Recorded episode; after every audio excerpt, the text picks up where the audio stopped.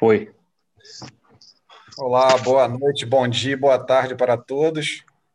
Esse aqui é o nosso terceiro episódio.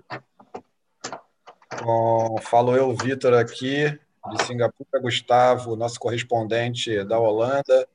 Eu. Marcos, o nosso é, andarilho. E Pedro, o nosso novo convidado aí diretamente da terra do tio Sam. É, o nosso assunto de hoje foi um assunto que veio em voga durante a nossa discussão sobre na semana passada sobre dogmas. O assunto de hoje é autoconhecimento. E durante essa semana eu fiquei pensando sobre esse assunto e é, eu não sei se as palavras podem ser também utilizadas o, o autorreflexão, se poderia ser um sinônimo ou se não existe a autorreflexão esse nome é, conversando com algumas pessoas, elas me questionaram se o autoconhecimento existe. Outras pessoas levantaram é, alguma, alguma, algumas coisas interessantes sobre comportamento e o autoconhecimento. É, e foram para uma linha completamente diferente daquilo que eu já tinha pensado sobre autoconhecimento. Então, é, Vamos lá, com a palavra, Gustavo, sobre isso, sobre esse nosso, nosso, nosso novo assunto.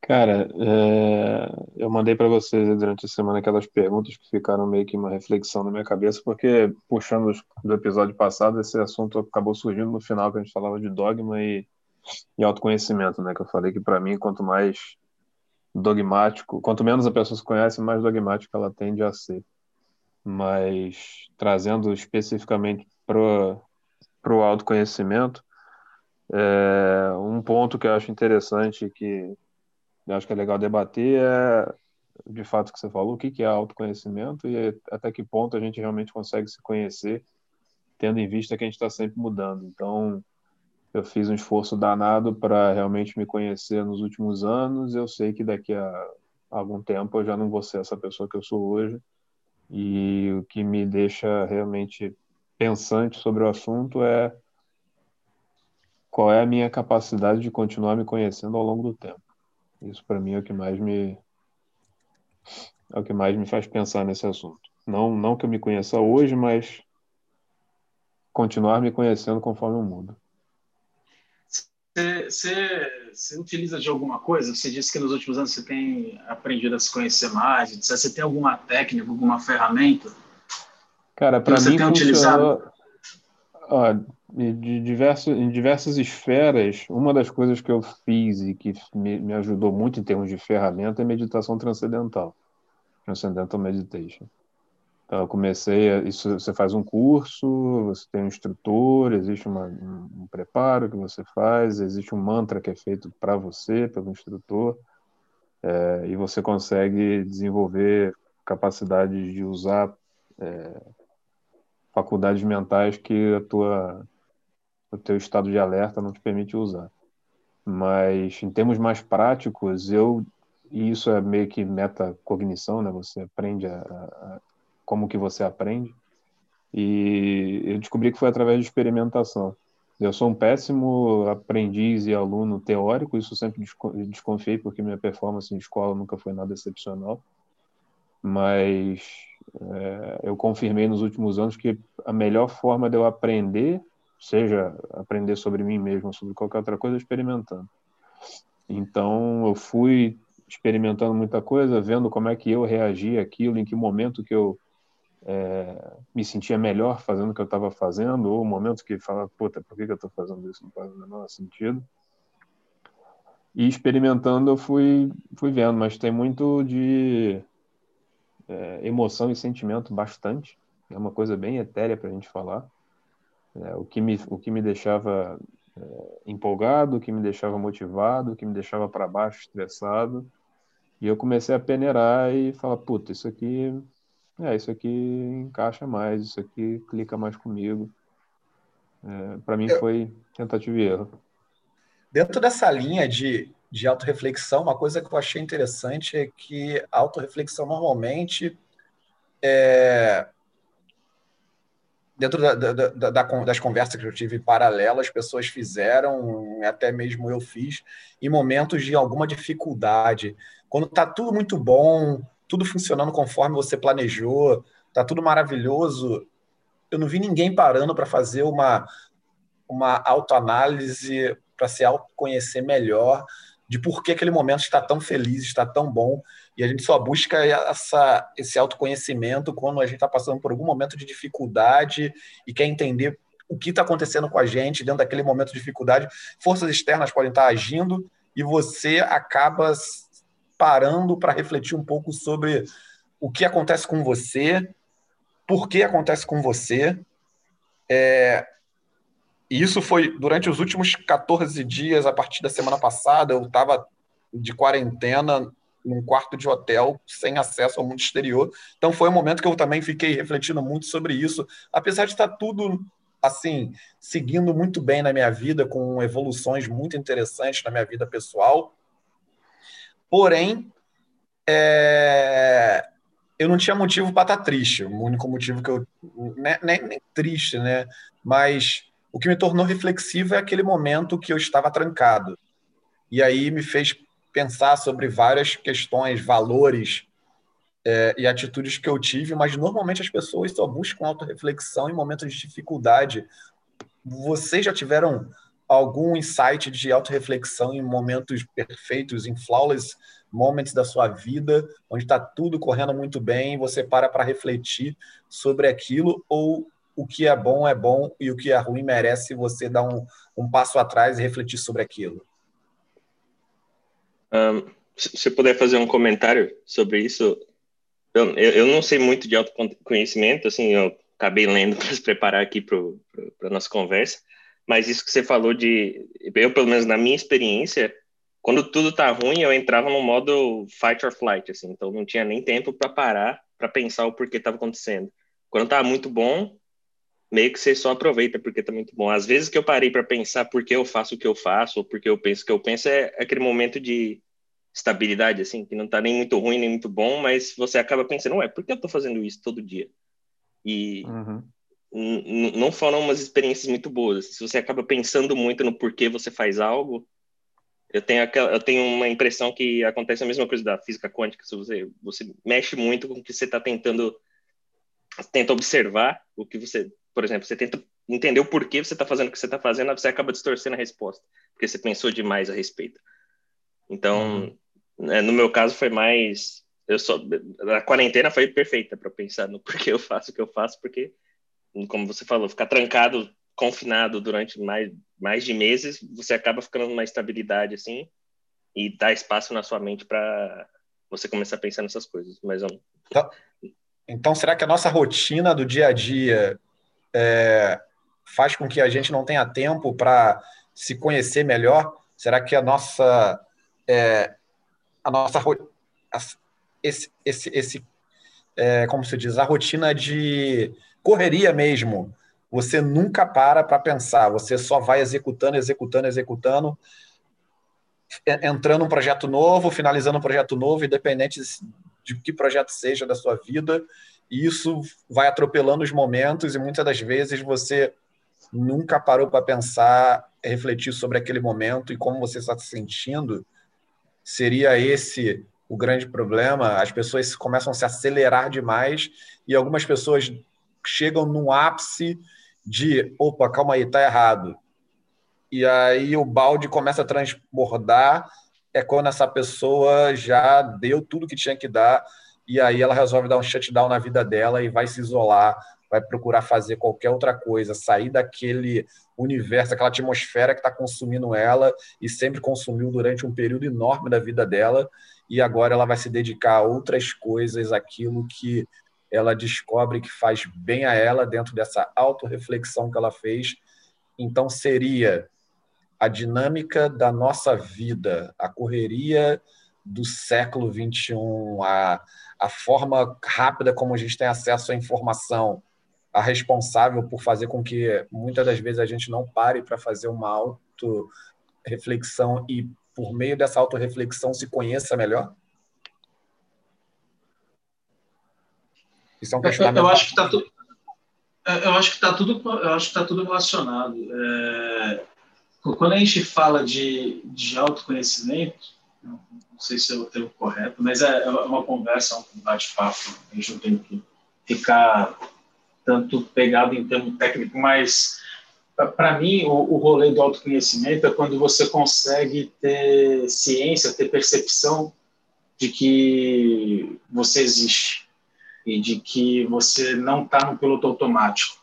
Né? Esse negócio da rotina que você falou, para mim, é a execução de uma série de, de, de processos já pré-estabelecidos e que você vai tocando no, no, no, no, piloto automático e muitas vezes você não sabe por que, que você faz, por que que você, o que, que tem por trás disso. Dá um exemplo.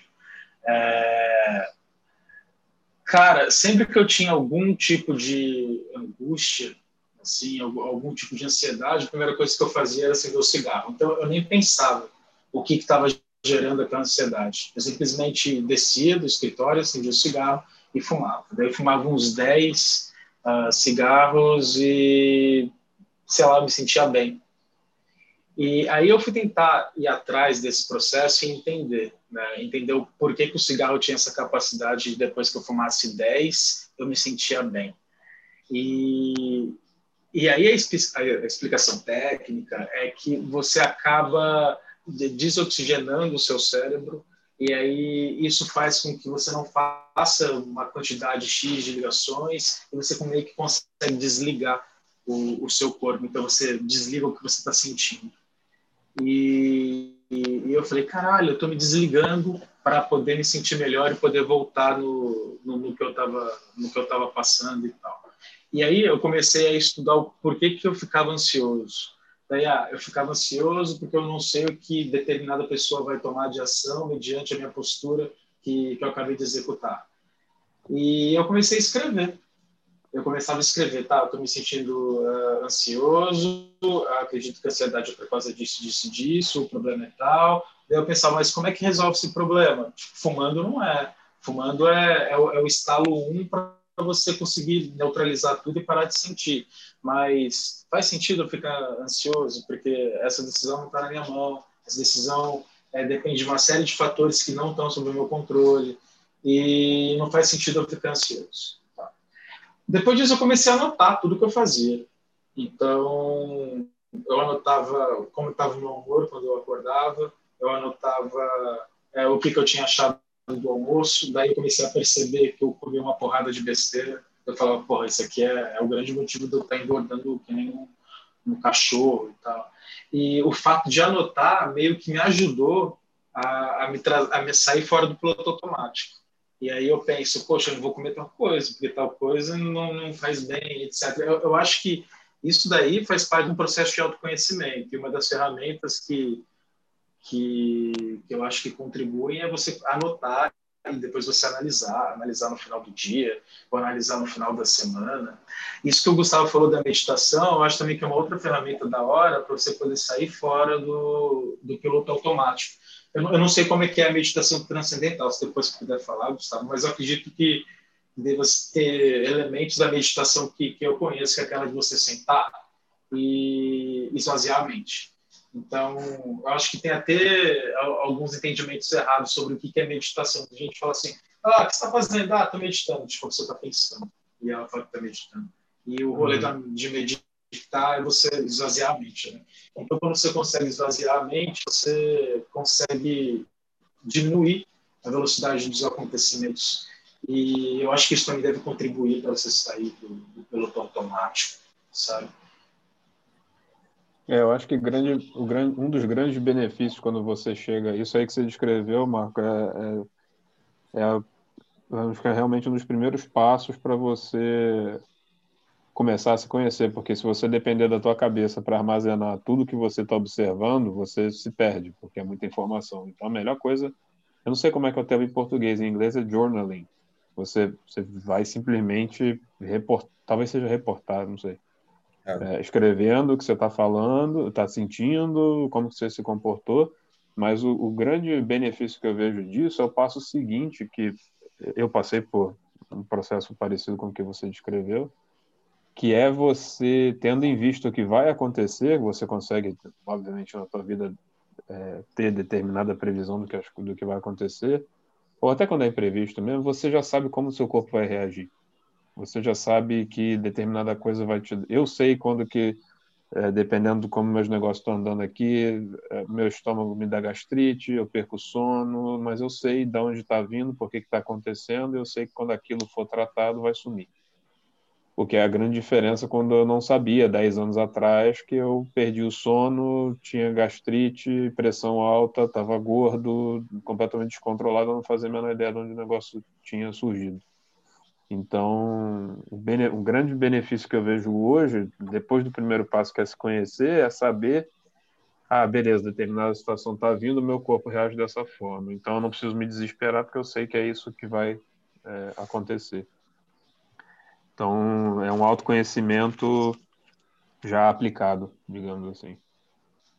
Então, eu volto normalmente, novamente àquilo que eu falei. O autoconhecimento vem quando a gente, nosso balde transborda por um motivo, por algo negativo, e nunca a gente busca o autoconhecimento quando a vida está muito boa dentro de, de vários aspectos entendeu? De saúde, de realização profissional, de vida amorosa, a gente para para fazer essa reflexão, nossa, como está tudo bem, como está tudo funcionando, ou somente quando a dificuldade bate na porta que a gente para e reflete sobre, a gente tenta buscar dentro da gente o que a gente fez de errado, mesmo sendo fatores externos que você não tem como controlar. O que for de seu controle você consegue fazer.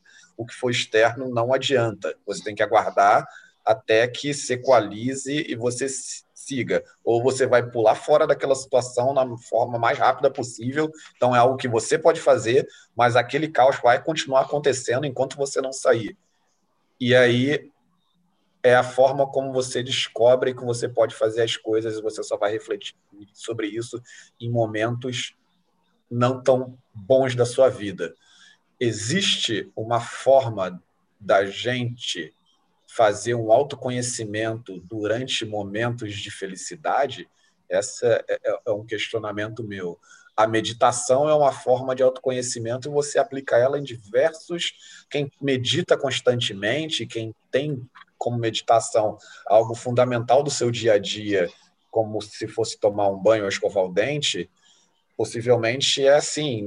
É, é, é, por exemplo, dentro do budismo, que faz parte da religião, a meditação. Será que o Dalai Lama, que é considerado uma das pessoas mais felizes do mundo, então ele consegue me responder? Será que ele, se, ele tem um autoconhecimento muito grande por ele ser tão feliz? Ele consegue botar no chão o que eu falei? E o que, que faz ele ser diferente da gente, que dentro de todas as nossas as pessoas colocaram os, os pontos aqui, foi sempre no momento de dificuldade que a gente buscou autoconhecimento.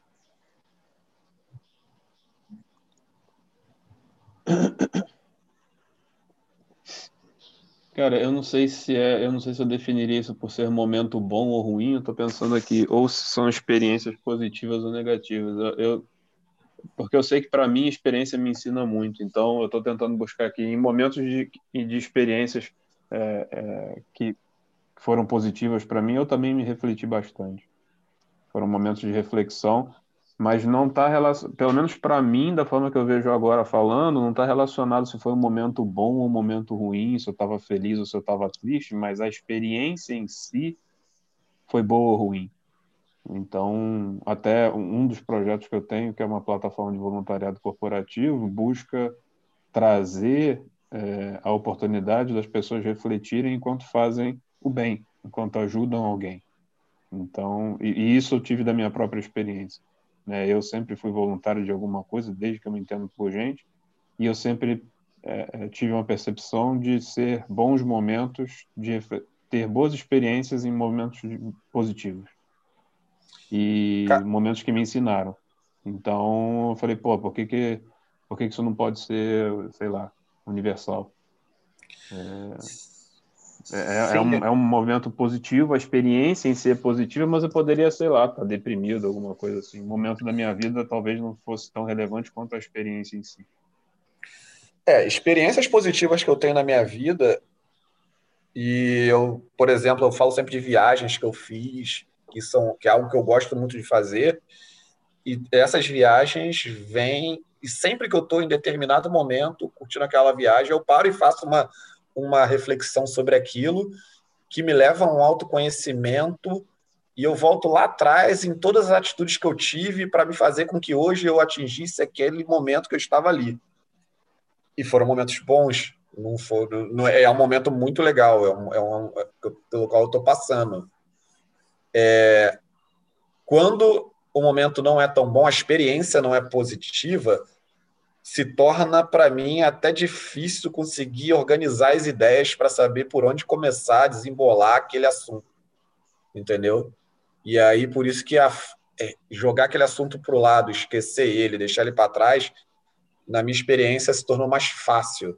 Falei, cara, não vou conseguir resolver isso, então, assim, desculpa, vai ficar para outro lado e eu vou ignorar ele. É a forma com, com que eu vou fazer que eu aprendi comigo mesmo de resolver o problema, é deixando ele para lá, entendeu? É claro, existem vejo... problemas e problemas, né? Nem todos eu vou simplesmente só ignorando, jogando para trás, eu vou achar que eu resolvi, enquanto que a merda tá lá acontecendo. Não é bem assim, mas alguns até que funcionaram bem. É uma coisa que eu vejo que com relação ao positivo, né, aos movimentos positivos, as experiências positivas, as experiências negativas, é que pelo menos para mim a reflexão do momento positivo, da experiência positiva, ela é muito live, ela acontece ali na hora, você tem aquela reflexão e depois o negócio some. A negativa você fica meio que ruminando, você volta naquilo, você pensa naquilo e talvez te ensine também, mas pelo menos para mim ela fica fica nessa ruminação aí. Mas deixa eu abrir um, um, um, um parêntese aqui, aproveitando que tem três dos quatro aqui que emigraram que é uma coisa é, queria ouvir de vocês. Para mim, me ensinou bastante. Ter que vir morar num lugar desconhecido, numa língua que eu não entendia, com um povo que eu não conhecia. E no início, obviamente, isso é uma intensidade muito maior, depois vai. É, já vai se acostumando, né? vai virando parte da tua rotina.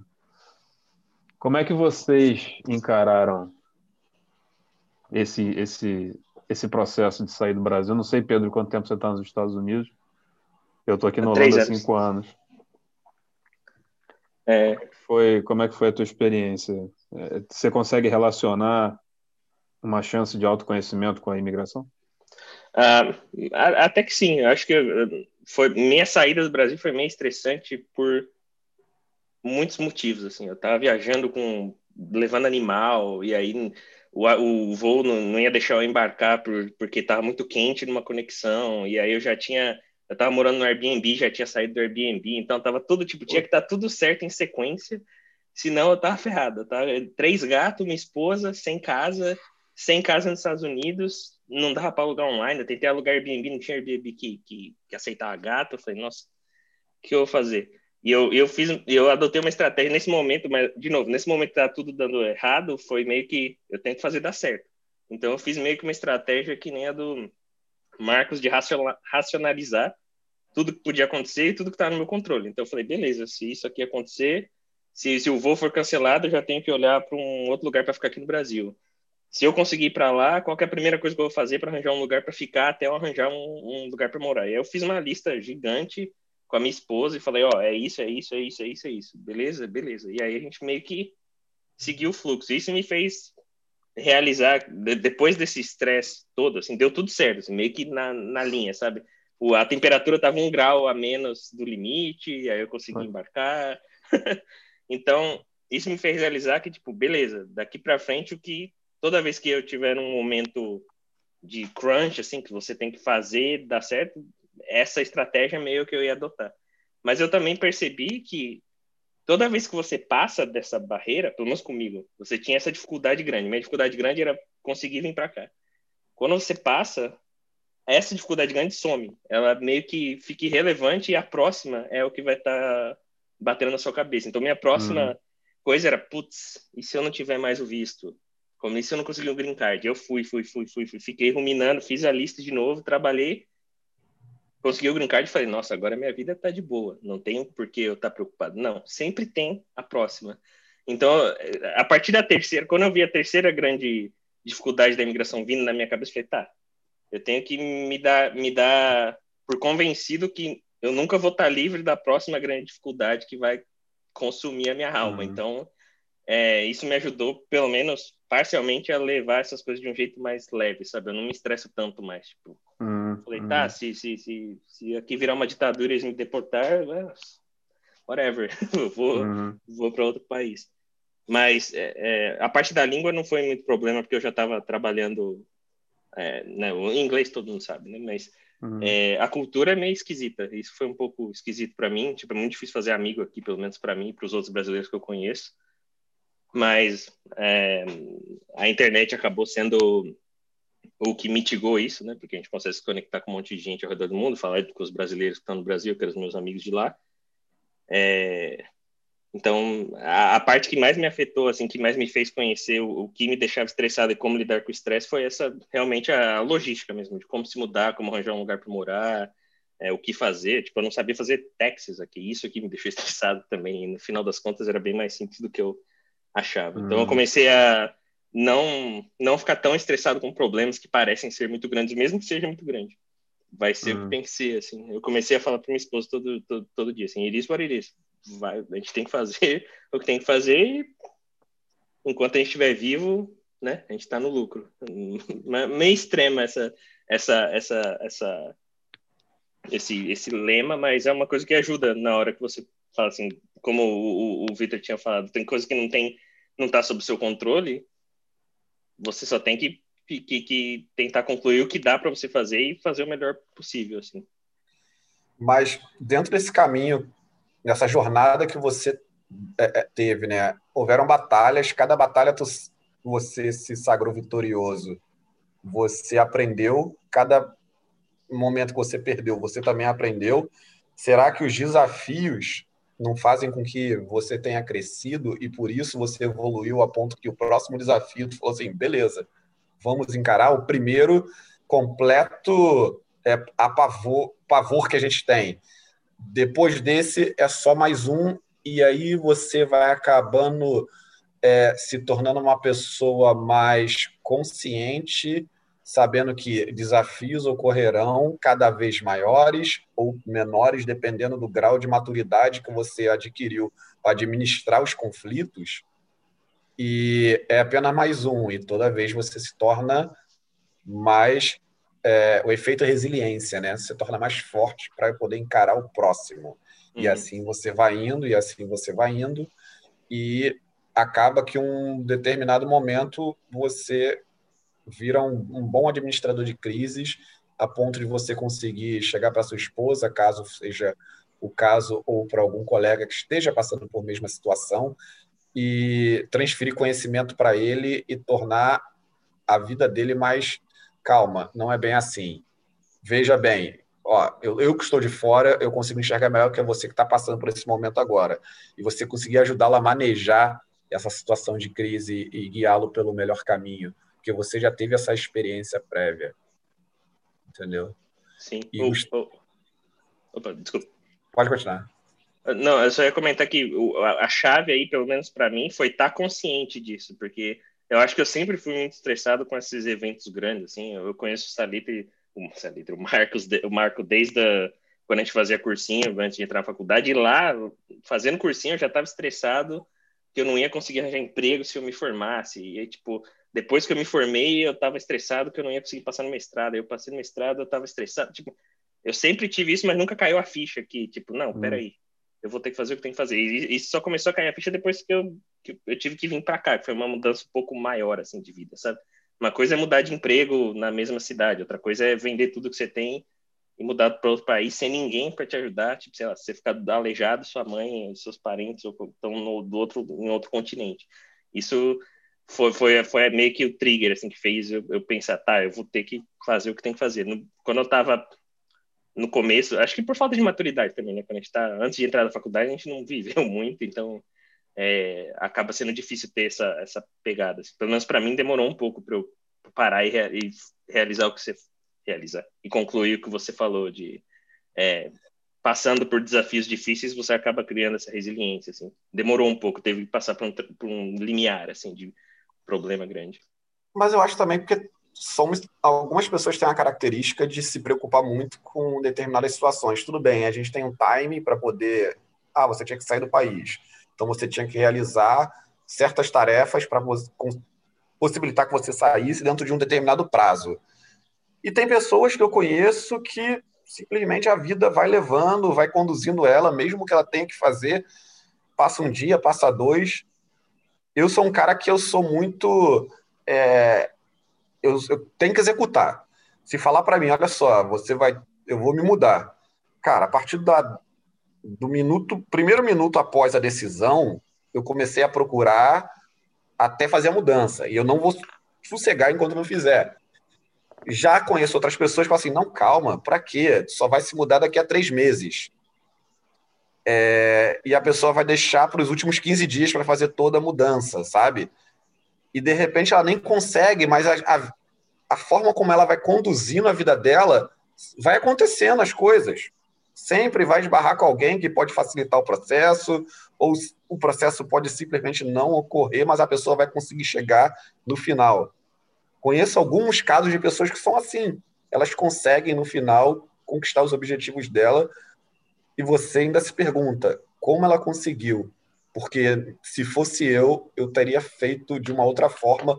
Qual essa outra forma ia me estressar tanto, ia me causar um desgaste tão grande e aquela pessoa simplesmente não, cara, seguiu, deixou. As, é um corredor cheio de portas. E ela vai abrindo uma porta e entra para ver o que tem. Se não tiver nada, ela fecha, vai para outra. Enquanto que você tá, seu objetivo é passar logo nesse corredor e atingir a última porta, sabe? Mas eu acho que o grande, a grande sacada do autoconhecimento é depois que a situação passa, você se, se vê satisfeito ou não com o resultado. Porque se a pessoa é desse jeito, deixa a vida me levar e eventualmente dá alguma cagada e o negócio não acontece, mas ela tá de boa porque ela sabe que, que isso é consequência da, do jeito que ela é, beleza. Agora, se a pessoa é, deixa a vida me levar, dá, dá um, um revertério danado porque ela não tomou as decisões que deveria tomar e ela está frustrada porque a coisa não aconteceu, para mim isso é um grande diagnóstico de falta de autoconhecimento porque ela deveria, ela está com uma expectativa de alguma coisa que ela mesma não tem capacidade de entregar. Então, é, eu acho que não tem certo e errado. É, você, obviamente, se preocupar demais com, com coisas que estão fora do seu controle é um, é um gasto de energia desnecessário, porque no final das contas não vai conseguir resolver.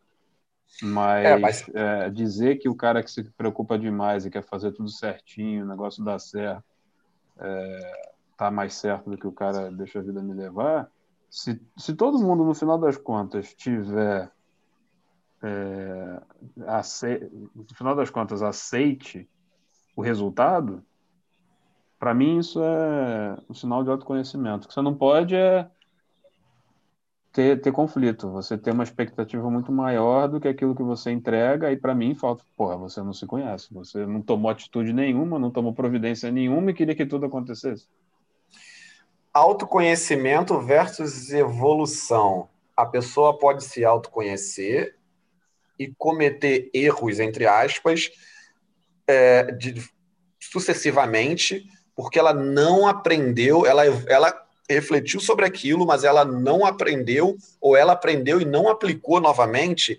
Então, se, ele, se ela não aplicou e não evoluiu de forma que se tornou, conseguiu tornar o processo mais fácil você pode dizer que a pessoa então ela não foi, não se conhece, não se conhece? Eu acho que não. De repente a pessoa só está querendo insistir naquilo, naquele jeito, porque ela acha que é daquele jeito é a melhor forma. Eu falo porque eu sou uma pessoa que, como eu falei, eu gosto de resolver. Isso cria em mim um estresse. Eu preciso resolver isso. Aquela frase, eu faço de tudo para não fazer nada. Então, quanto antes eu resolver isso, o quanto antes eu vou me ver livre dessa situação e o quanto antes eu vou poder aproveitar minha vida ou vir a outra coisa para resolver.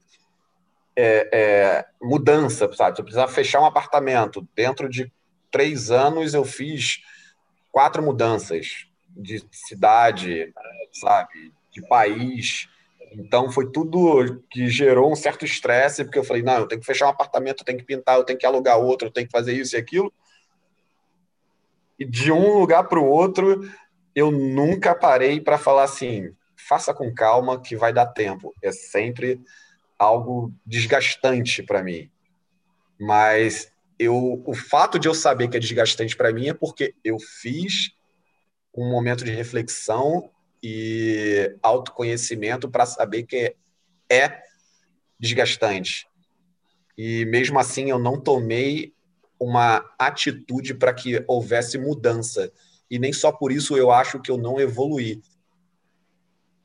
Ah, acho que estou errado. Eu acho que nesse aspecto eu não evoluí porque eu continuei fazendo da mesma forma. Então, é, é, é esse é um, é, é um ponto bem conflituoso para mim. Vitor, posso te perguntar uma coisa? Nesse caso de você, você falou que você está conscientemente, você pensou a respeito, né? Você falou que é uma coisa estressante, mas você continua fazendo. Será que não tem a ver com o fato de que você fez ser estressante para, se der errado, pelo menos você sabe que você tentou? Eu, eu às vezes tenho um pouco disso, eu não sei se as outras pessoas têm. Se você relaxar e falar, vou tentar fazer aqui e vai dar tempo e aí der errado, pode meio que sentir uma frustração de que você não tentou o suficiente quando deu errado? Não, eu sempre acho que eu fiz o máximo e por isso o máximo me deixou exausto, porque no final eu consegui atingir todos os objetivos. Porém, eu acho que existe uma forma de eu atingir esses objetivos de forma mais suave e não da forma brusca e que eu levo para fazer. É como se eu entrasse num ringue de UFC e meu oponente eu tivesse que, cara, bater nele até eu estar exausto e ele estiver no chão. Enquanto ele não estiver no chão, eu não consegui finalizar a situação, sabe? É, eu preciso, é, é algo que me tira o sono mesmo. Eu tenho que executar isso, eu tenho que fazer. São, enquanto eu não fizer e não concluir, não é algo que me deixa tranquilo. Claro que às vezes até busco uma fuga, sabe? É aquele momento que eu tenho para falar assim, calma, assim você vai ter burnout. Então, eu busco fazer algo também para relaxar, mas é algo que está sempre me incomodando e eu preciso finalizar aquele assunto antes do, do previsto. Se eu boto um, um, um, target date de cinco dias, eu preciso fazer no mínimo em três. Eu não vou concluir aquilo é, é, é, na data limite, entendeu? Eu acho que acho que pegando carona no que o Marco falou com relação a, ao journaling dele aí, pelo menos o que eu faço e que me ajuda, porque eu tenho uma tendência também de tentar ver todos os cenários possíveis e imagináveis e, e tentar cercar por todos os lados, é de fato ter um plano para as coisas. Pegando a carona no que você falou do exemplo da mudança, é, a última mudança que eu fiz, que foi de volta do Brasil para cá, minha segunda mudança do Brasil para cá, porra, foi uma viagem para trazer bebê e mulher, voltei no Brasil para pegar os três cachorros para poder vir para cá. E, cara, tem negócio de licença para tu sair com cachorro, tem a validade do Ministério da Agricultura, se essa merda vencer, tu não pode mais, aí tem que levar no veterinário de novo, negócio de vacina de raiva, é um inferno. Cara, tem passos e, e existem marcos em que você pode é, é, influenciar nisso ou não.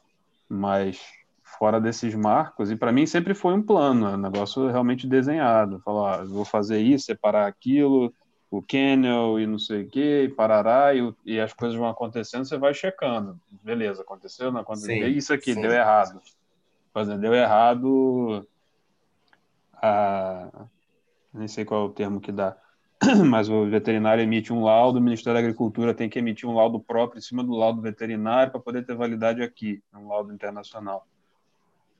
Obviamente, burocracia brasileira, faltou uma vírgula lá em cima de alguma coisa, o cara não queria emitir, e aí foi o momento que eu falei, não, preciso agir, porque senão não vai acontecer. Aí liguei para um conhecido meu que é despachante, o cara conhecia não sei quem dentro do Ministério da Agricultura, e o negócio aconteceu. Mas é o momento que você consegue agir e fazer o negócio acontecer. Fora disso, é, até a própria viagem, porra, é, uma, da, uma das causas que, que, que, mata cachorro em viagem de avião, mata qualquer bicho em viagem de avião, é ter uma comunicação entre o manifesto de carga e o piloto. Né? O piloto não sabe que tem carga viva na, na, no porão e não aquece o porão, o bicho morre congelado. É, cara. cara, o que você pode fazer, que eu sempre fiz, é ir falar com o piloto antes de, antes de decolar. Falar, meu amigo, tem no teu cargo manifesto aí que tem carga viva? Ah, tem. Beleza é o que você consegue fazer. E eu, eu para eu não me conhecendo, também que eu tento a, a pensar demais e, e, criar cenários mirabolantes demais, mantendo aí dentro do assunto de autoconhecimento, é tentar eliminar e falar, beleza, não adianta pensar em milhares de cenários que eu não posso atuar, dos mil eu não consigo atuar em 999, eu vou, vou pensar nesse aqui, nesse único que eu consigo influenciar, fazer o que eu posso fazer e será. Certo. Mas, mas veja bem, eu faço planos até demais. Meus planos são muito meticulosos. Meus planos incluem é o famoso é, é, hora, minuto, segundo para cada etapa. E quando você planeja e voltando a forças externas a seu controle, essas forças agem sobre o seu plano e faz com que uma das etapas do seu plano não sejam concluídas, isso cria uma frustração. Sim. Será que aquele cara que deixa a vida ir tocando o ritmo, ele não tem planejamento? Será que ele não. O fato de ele não ter planejamento, uma das etapas que não existem, ele não, se aconteceu ou não aconteceu, não faz para ele tanto faz. Essa pessoa se sente é, não tem frustração, por isso ela se torna mais feliz na realização dos seus planos, porque simplesmente o plano ela tinha e concluiu. E pronto. Não teve esse planejamento que faz com que muitas das vezes, pô, planejei, foi ótimo, agora vai ser perfeito, porque pessoas como você, ou pessoas como eu, eu adoro fazer plano das coisas, deixar tudo certinho e à medida que vai fechando o, o, o, os milestones, eu fico, sabe, muito feliz com isso. Porque eu sei que eu vou atingir meu objetivo perfeito. E quando algo falha, pode ser só atrasando, porque normalmente dentro dos meus planos não é algo que fale e acabou, mas vai atrasando, vai criando uma certa frustração, e dentro dessa frustração vai gerando estresse, e com isso aquilo que deveria começa a transformar em outra em, em, em uma bola de neve, sabe? Então. Isso, isso rola porque você cria muita expectativa, não é? Não, Será que o cara que... que. A frustração nada mais é do que expectativa não atendida. Exatamente. Isso está dentro do plano. E se o plano que eu fiz foi muito bom e esse plano não foi atendido, foi furado em algum momento, isso cria frustração. E o não, cara que não faz plano, ele não tem oportunidade de ter a frustração, porque ele simplesmente Acho que a frustração dele pode ser se não aconteceu o que ele queria. Mas ele não planejou. Entendeu? Mas a, a, premissa toda aqui é que, pelo menos a premissa que a gente que faz plano, é que o plano está ajudando a maximizar a chance do que a gente está querendo fazer acontecer. E o, o, fato de ter um plano, pelo menos quando eu, eu crio um, um, plano do que eu vou fazer, é justamente para saber o que fazer se algo der errado em cada etapa. Então, tipo, ah, eu tenho que é, eu tenho que garantir que meu bicho chegue vivo lá, no, no, no, do outro lado do, do mundo. Então, como o Gustavo falou, uma das coisas é checar com o piloto se tem o um manifesto, porque se eu não checar e não tiver, o bicho morreu. Então tá aqui um, um caminho da árvore de, de possibilidades. O cara que não fez o plano, eu, eu imagino, se eu, se eu fizer a mesma coisa sem plano, para mim seria muito mais difícil saber o que fazer se algo inesperado acontecesse. Tipo, e aí ter o plano é uma coisa boa para você visualizar justamente onde dá para dar merda, que é onde dá para dar problema, para você poder, né, se tiver no seu controle, você fazer alguma coisa. Eu estou assumindo que o plano ajuda a maximizar a chance de sucesso. Se a gente está falando de alguém que é muito sortudo e consegue fazer tudo sem plano e dar certo, eu acho que essa pessoa vai ser muito menos estressada. Porém, eu acho que se a premissa de ter um plano ajuda a maximizar o sucesso, as, os planos de uh, as, as, os objetivos de quem faz plano geralmente vão dar mais certo do que de quem não faz plano, a custo de estar mais estressado, provavelmente. Sim, mas porém está mais sob nosso controle. Correto. É, mas uma, uma, uma reflexão que me vem à cabeça agora, será que a nossa tendência a, a pensar demais, planejar demais é, e, buscar que tudo aconteça está relacionado à nossa resistência a lidar com frustração? Será que é um mecanismo de defesa? Interessante. Quanto mais, quanto, quanto mais difícil é para mim lidar com frustração, mais eu faço para que ela não aconteça. Talvez seja. Mais você vai tentar estar tá no Talvez controle. seja um. É, mas você vai tentar evitar que a frustração aconteça. E aí você fica nessa paranoia. Certo. E uma vez acontecendo, como lidar? É. É, eu acho que aí, aí entra o, o desdobramento da, do autoconhecimento, porque uma coisa é você se conhecer. Pô, eu, eu, eu reajo assim em situações de, de frustração. E a outra é o desdobramento disso, né? O que que, o que, que vem depois? Para mim, uma das coisas que, é, nesses meus últimos anos, no meu caminho de autoconhecimento e autoevolução, é transformar a, a, a, o desfecho ruim em, em aprendizado. E também, da mesma forma, reportar, fazer, pô, era isso que eu previa, foi isso que aconteceu, isso aqui eu consegui influenciar, o desdobramento foi esse, não foi o que eu esperava, por quê? E aí tentar ao máximo é, explorar aquilo para construir um autoconhecimento maior ainda sobre aquele fato. Então, é, é, é de fato escrever, é de fato criar um diário, alguma coisa para você aonde, aonde errou o desdobramento, o fato com a expectativa. Né? Eu esperei demais e aconteceu de menos, ou, e aconteceu o que era para acontecer, ou eu esperei normal e realmente deu uma cagada muito grande que estava fora do meu controle. Eu Sabe, também... uma... Pode ir, Marco. Pego, pego, pega o gancho que eu ia falar sobre maneiras que eu faço para poder para tentar minimizar ao máximo a frustração. Mas aí eu volto isso. Tá, então pegando, pegando o gancho, estamos aí com oito minutos se aproximando. É, Marcos, como é que você. É, é, é, é o que a auto-reflexão e o autoconhecimento, um exemplo do que você conseguiu. Um exemplo de autoconhecimento seu que foi aplicado, que você é, pensou sobre, chegou à conclusão e você, depois dessa conclusão, pelo menos você tentou aplicar. O mesma pergunta para o Pedro e eu mesmo no final eu vou responder.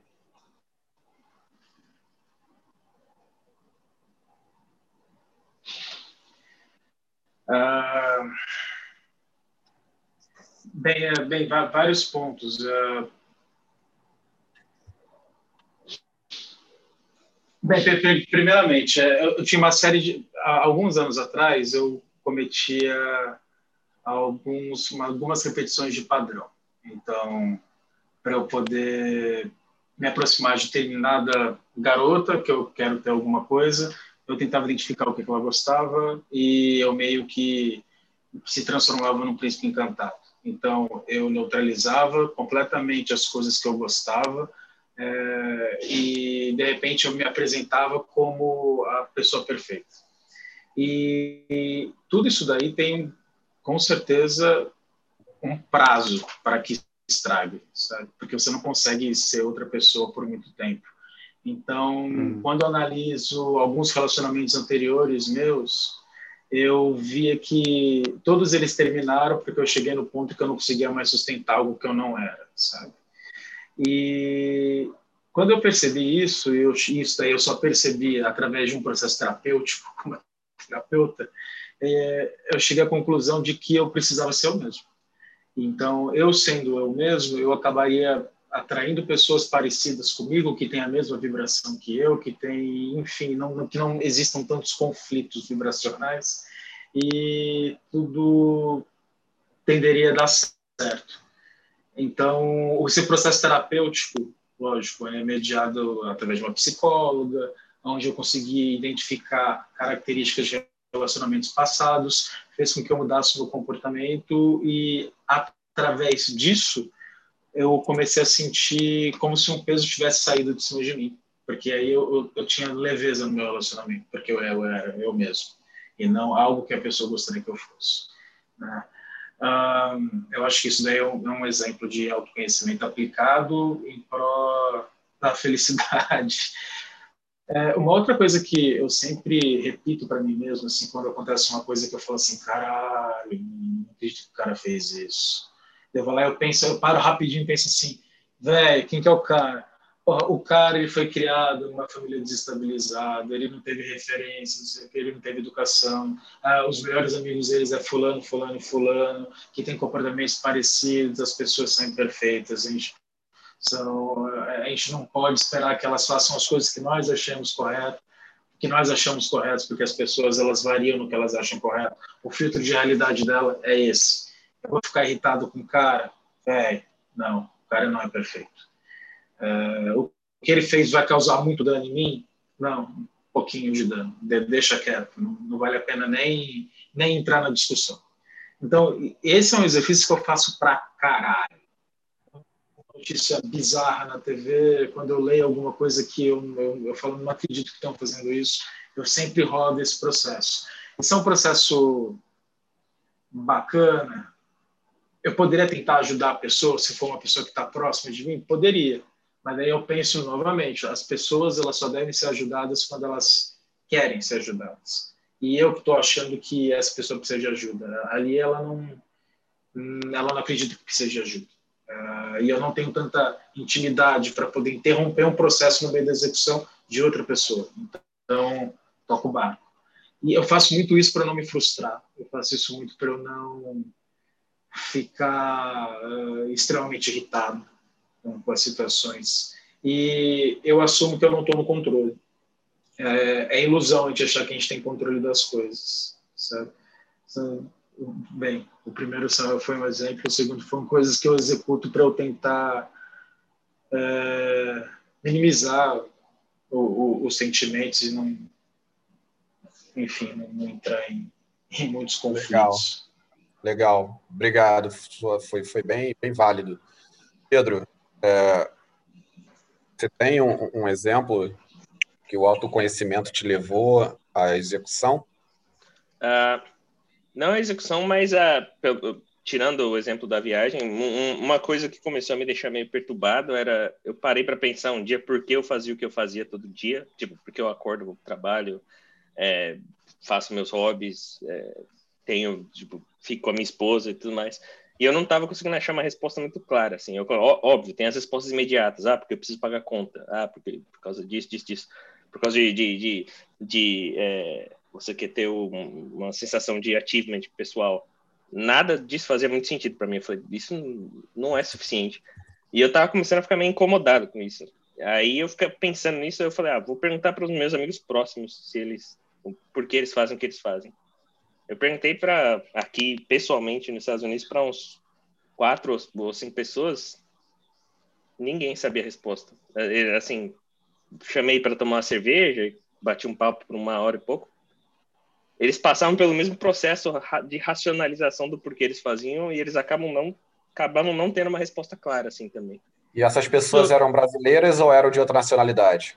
Uh, falei com um americano, um argentino, um cubano, um inglês e um chinês, basicamente.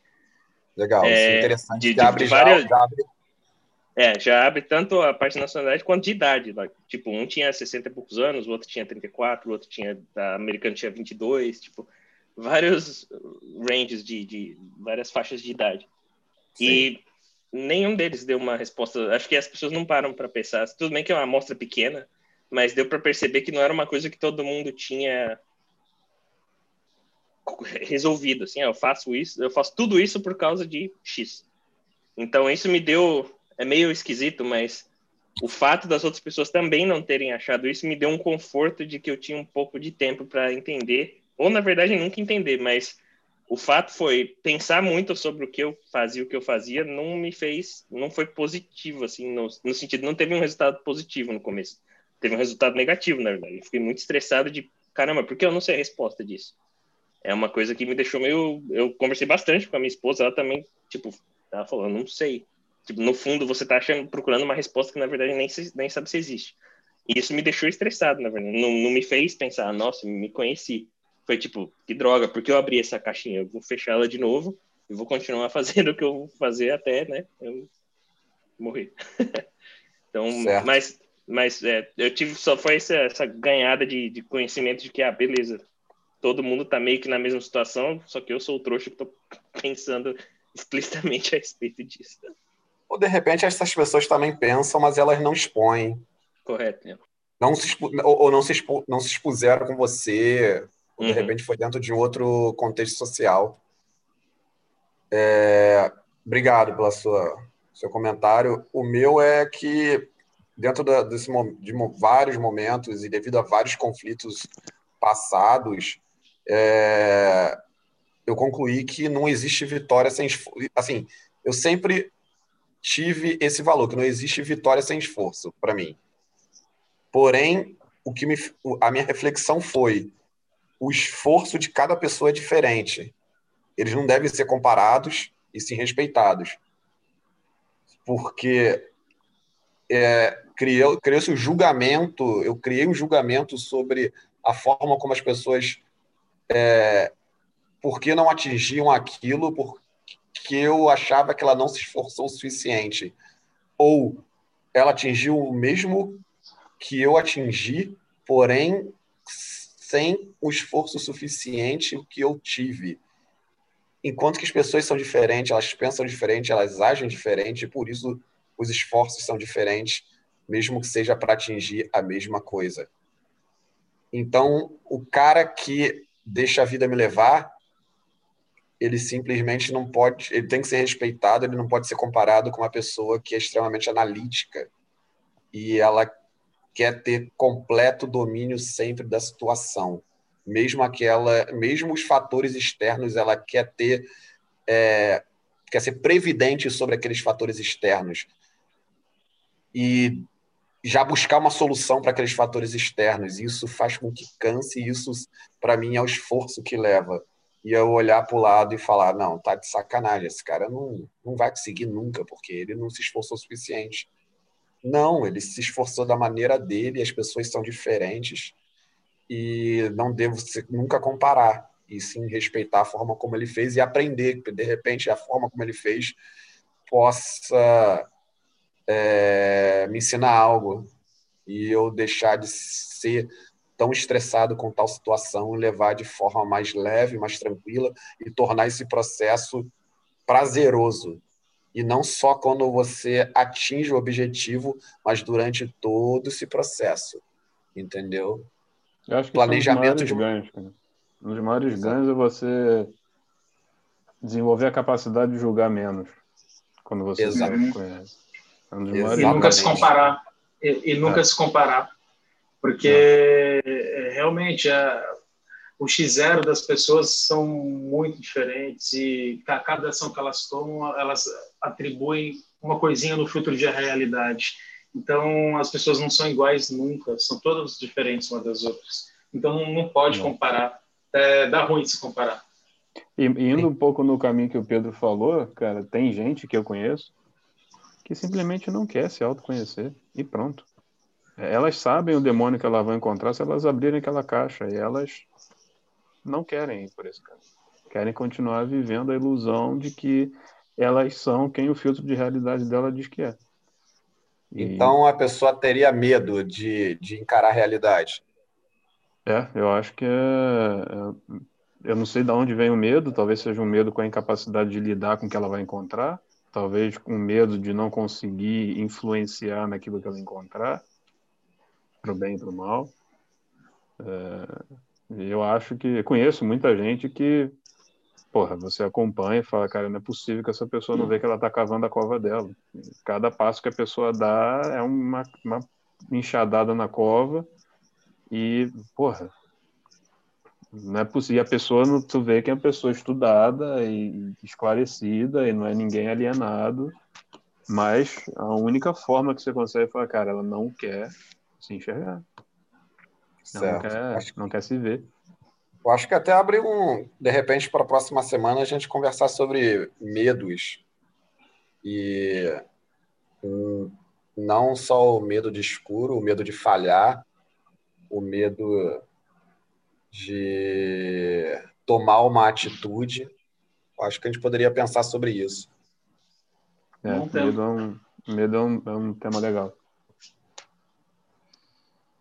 Só, só, só para concluir, é, uma das coisas que você perguntou no começo, Vitor, é as pessoas elas só aprendem quando dá merda, ou melhor, as pessoas só buscam conhecimento quando algo ruim acontece. Né? As, as pessoas elas buscam conhecimento quando tudo está dando certo, quando tudo está tá, tá maravilhoso. Eu fiquei pensando nisso bastante, quase o podcast inteiro. Daí eu fiquei pensando assim, se as pessoas, ela, se a, se a pessoa média, se a pessoa média ela tivesse gratidão, talvez, e ela tivesse consciência da gratidão que, enfim, agradecer as coisas boas que acontecem e, e, ter percepção das coisas boas que acontecem com ela e fazer um, um, uma análise do porquê essas coisas acontecem, aí eu acho que sim, aí tem um gatilho para o autoconhecimento. Mas as pessoas elas não são gratas, a maioria delas, pelo menos, o médio não é. E talvez seja esse um dos motivos que a gente tenha a, percepção de que as pessoas só, só buscam ajuda quando, quando merda acontece, sabe? Porque é, tem aquela máxima, né? As pessoas aprendem de duas maneiras, na dor e, e, no amor, mas quase ninguém aprende no amor. As pessoas aprendem na dor, quando a crise ela já está gerada, quando o desconforto já está ali. E aí você vai correr atrás e buscar algum tipo de ferramenta ou, ou para poder reverter essa situação e voltar para o trilho normal. Né? Acho que é a ausência de gratidão que, que faz com que as pessoas não executem autoconhecimento nos momentos bons. É, faz, faz sentido para mim também, porque de repente o que está dando certo é o time que está mexendo, o time que está ganhando não se mexe. E aí você não, nunca vai parar para analisar isso. Mas uma vez que der errado, você vai se questionar. E você nunca vai agradecer porque você está ganhando, ganhando, ganhando. Porque você não tem tempo para isso. Você está ocupado com ganho. Tu está ocupado com seus dividendos. E aí, quando o negócio não acontece, é a hora que dá o baque você para para refletir sobre por quê. Aonde é que eu fiz errado? Não, cara, você fez muita coisa certa. Olha quantas vezes você acertou e agora que você errou uma vez, você vai se questionar sobre isso? Acho que até em relação à coisa cotidiana, que de coisas, cara, vamos ser sinceros, nos nossos dias acontece, as coisas dão muito mais certo do que errado. Só que a gente não Sim. percebe, a gente não dá o valor que o Marco está falando, a gente não tem gratidão para olhar para as coisas que deram certo e falar, puta, se isso aqui tivesse dado errado, tinha sido uma cagada fenomenal.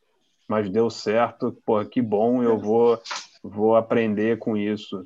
É, eu sempre brinco com os holandeses aqui que eles reclamam que os trens estão tão atrasam. E, pô, se tu pegar as estatísticas, 95% das partidas de trem são no, dentro do horário previsto, e dentro desses 5% que atrasam, 90 e tantos por cento o atraso não é superior a 5 minutos. Então, e eles reclamam que o sistema de trem atrasa, não sei o quê. Eu sempre falo para eles, pô, qual foi a vez que vocês chegaram na estação, o trem estava lá, você conseguiu pegar o trem, você agradeceu por, por não ter se atrasado, ou pelo trem não ter quebrado, ou, ou você ter conseguido chegar na sua reunião a tempo porque o trem saiu na hora prevista, chegou na hora prevista, nada deu errado. É, é, é, em, eu não sei se tem a expressão em português para isso, mas em inglês eles falam do take for granted. É, é, você acha que tem que dar certo. O princípio de tudo é que tudo dê certo. E quando dá certo, você não, não reconhece, não dá valor e não reflete para se autoconhecer. Sim. Bom. É, obrigado, gente. O papo de hoje vai gerar várias reflexões com o que cada um colocou, pelo menos para mim. Agradeço aí novamente a presença de todo mundo. Bem-vindo, Pedro. É, continue aí o nosso nômade digital uh, andando aí agora por Curitiba. Né? Domingo que vem vai estar onde? Em Cuiabá. Nada, ó. Do, vou ficar duas semanas aqui na República de Curitiba. E, ah. mano, oh, eu fui num jantar ontem com música clássica, velho. Sério, a gente, fala, a gente fala depois. A gente tem que marcar um fórum para poder falar aleatoriedades, assim, fora de pau. Mas tinha um cara tocando piano, velho. maneiro, muito maneiro. Mas daqui duas semanas eu estou em Santa Catarina. Beleza, beleza. Ótimo, continue nos atualizando. E vamos sim. Eu acho que daqui a uns dois episódios, de repente, a gente pode falar sobre amenidades e coisas curiosas que nós estamos vivenciando, cada um no seu, no seu espaço. Desde do, da fonte termal que as pessoas levam ovos para poder cozinhar. Hum. Maravilhoso. Maravilhoso. Falou, falou galera. Abraço. Valeu, gente. Ó, eu vou subir Abraço. só amanhã, tá? Eu só vou subir o áudio amanhã. Tá bom, é, valeu. Vai dormir aí. É, é tá tarde. Meia-noite. 11, 11. Tchau, tchau. Valeu. Valeu, valeu, Pedro. Valeu, Marco. Valeu, Vitor. Um abraço. Um abraço.